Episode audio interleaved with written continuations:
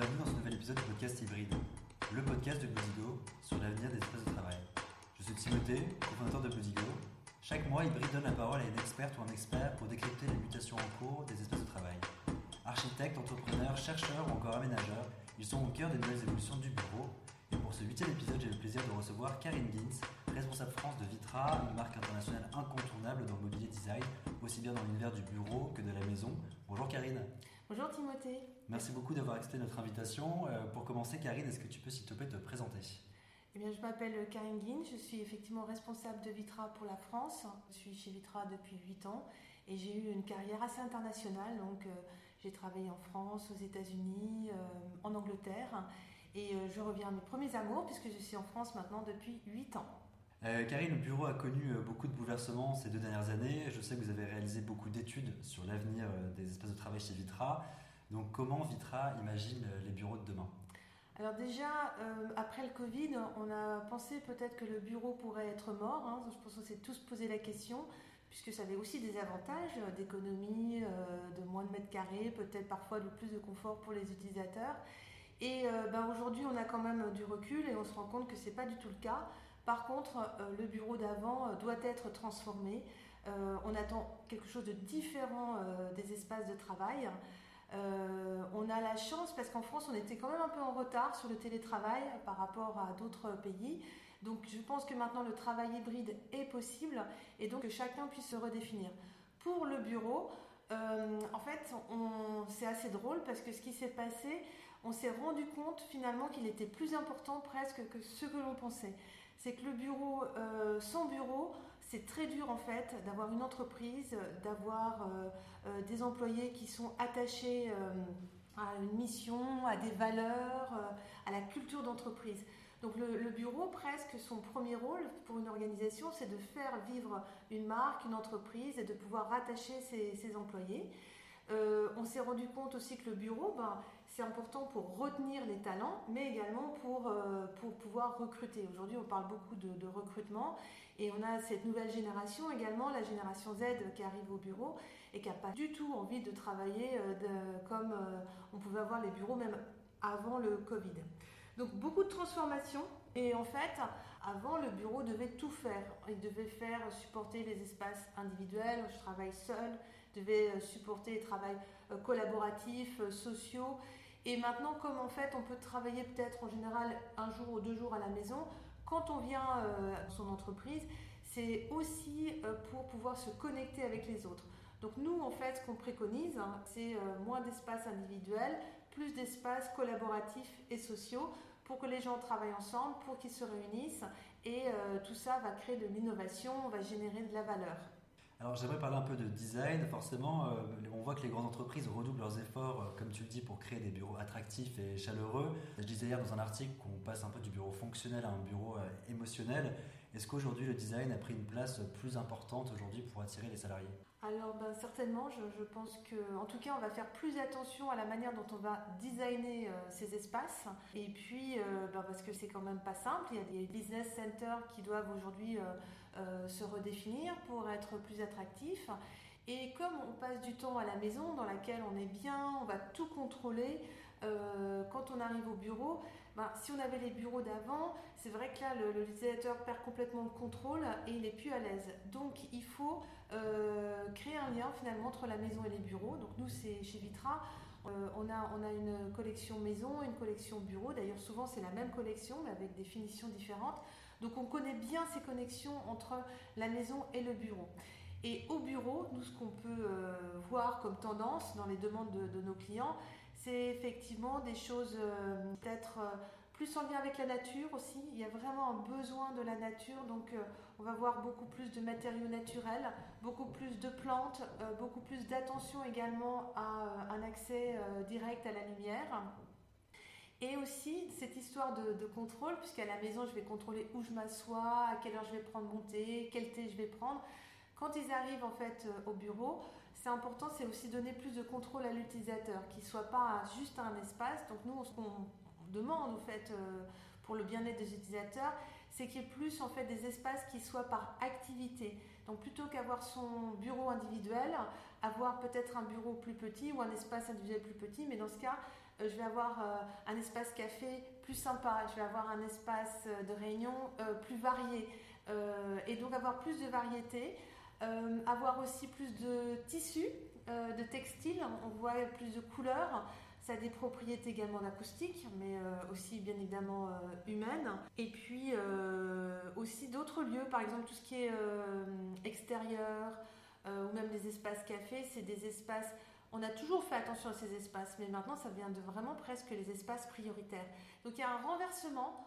Euh, les espaces communs, les espaces collaboratifs demandent beaucoup plus d'attention et on va leur demander d'être plus chaleureux, effectivement plus de design et plus d'attention.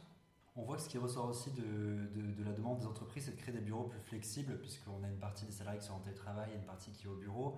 Euh, comment Vitra euh, s'est adapté à cette révolution? Quelles innovations, quelles, solutions pour justement adapter facilement ces espaces de travail?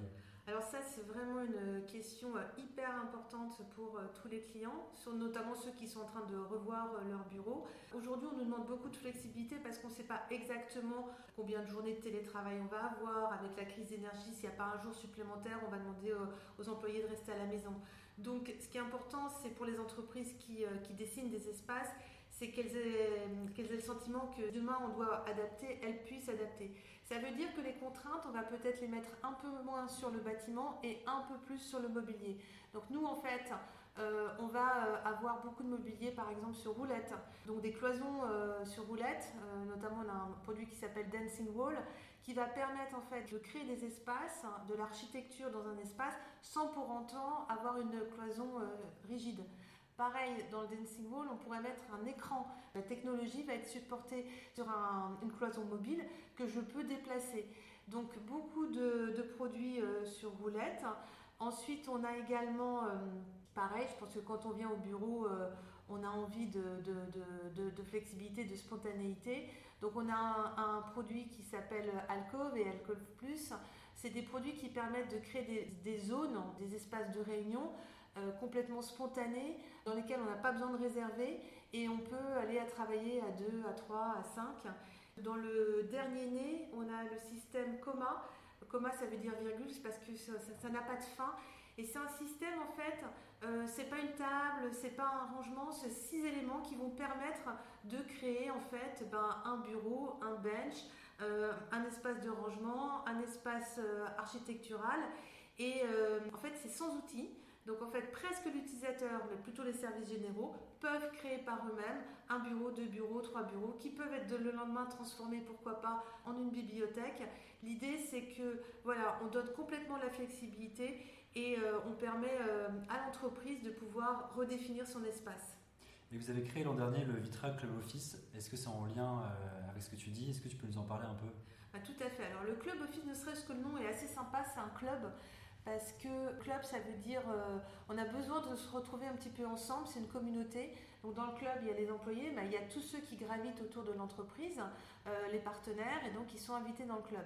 Donc le club, ça veut dire que la première chose du club, c'est les espaces publics on va se retrouver, qui sont des espaces un peu plus spontanés. Donc ça va être un, café, un petit espace de réunion, on n'a pas besoin de réserver, et euh, qui va permettre aux employés de savoir qui est là pendant la journée. Euh, puisque avec le télétravail, on ne sait jamais qui est vraiment là au bureau. Et ensuite, on a des, espaces, on va mettre beaucoup plus d'espaces également collaboratifs et sociaux, donc euh, où on va retrouver les produits dont je parlais tout à l'heure. Donc euh, l'idée du club, en fait, c'est donner envie aux employés de revenir au bureau. Et quand ils reviennent, leur permettre d'être ensemble, leur permettre de travailler en équipe, soit de manière programmée, mais aussi beaucoup spontanée. Et puis, euh, il y a également des zones de retrait parce que le travail individuel, il a quand même lieu euh, au bureau, bien évidemment. Mais par contre, c'est des, zones peut-être plus restreintes, avec moins de mètres carrés.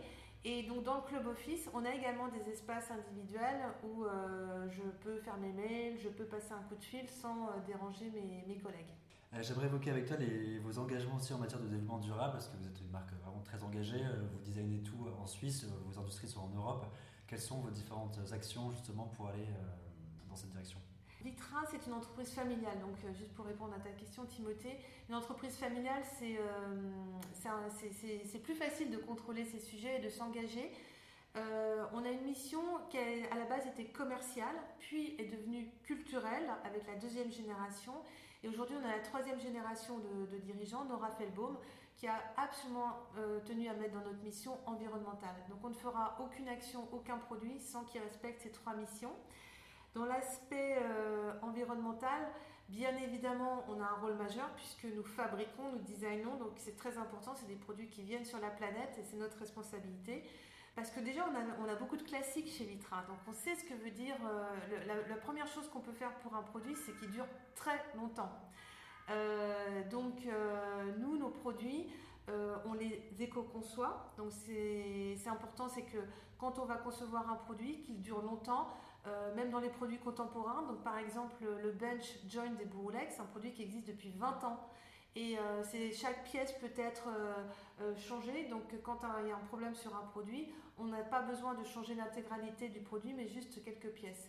On va travailler beaucoup sur les matériaux.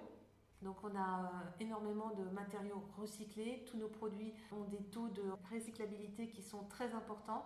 Et donc euh, on est aussi transparent. Donc tous nos produits ont des fiches environnementales euh, sur lesquelles on, peut communiquer. J'ai vu qu'en 2030, vous vous engagez à mettre carrément la traçabilité des matières sur chaque produit de Vitra.